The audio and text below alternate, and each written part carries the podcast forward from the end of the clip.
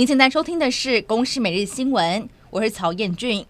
带您一起关心七月七号的重点新闻。新冠肺炎疫情本土确诊新增三点一万多例，以新北、台中和高雄最多。指挥中心表示，这和前两天相比，数据有稍微的降低。除此之外，还新增一百五十二例中症，九十一例重症，死亡则回升到一百零五例。这当中的最年轻死亡个案是三十多岁男性。但发病隔天就心跳停止，而除此之外，有三例是儿童重症，年纪最小的是九个月大的 Miss C 个案，还在加护病房治疗。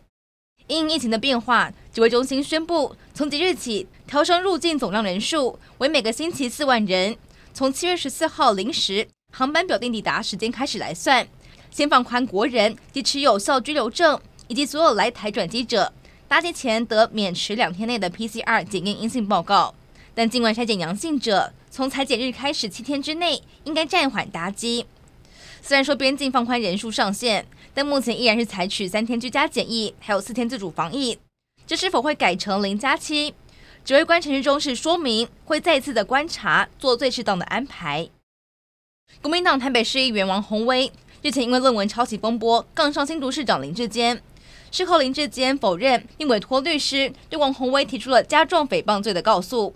王鸿薇在今天回击，按铃控告林志坚诬告，同时也加码告发林志坚涉嫌侵占竹科管理局的著作权。对此，林志坚亲上火线回应，抨击国民党是持续的泼脏水。为了要落实零到六岁国家一起养的政策，行政院会在去年拍板，从去年八月开始，育儿津贴提升为三千五百元，托育补助提升为七千元，今年八月两者会再加码一千五百元。而且条件会再放宽，过去第三胎才可以加码补助，现在会提前到第二胎，希望可以鼓励民众生养，并协助降低负担。美国联邦调查局长在日前指出，汲取俄乌战争的经验，如果台海发生冲突，有新闻迹象显示中国正在设法的保护自身经济，免受国际制裁之苦。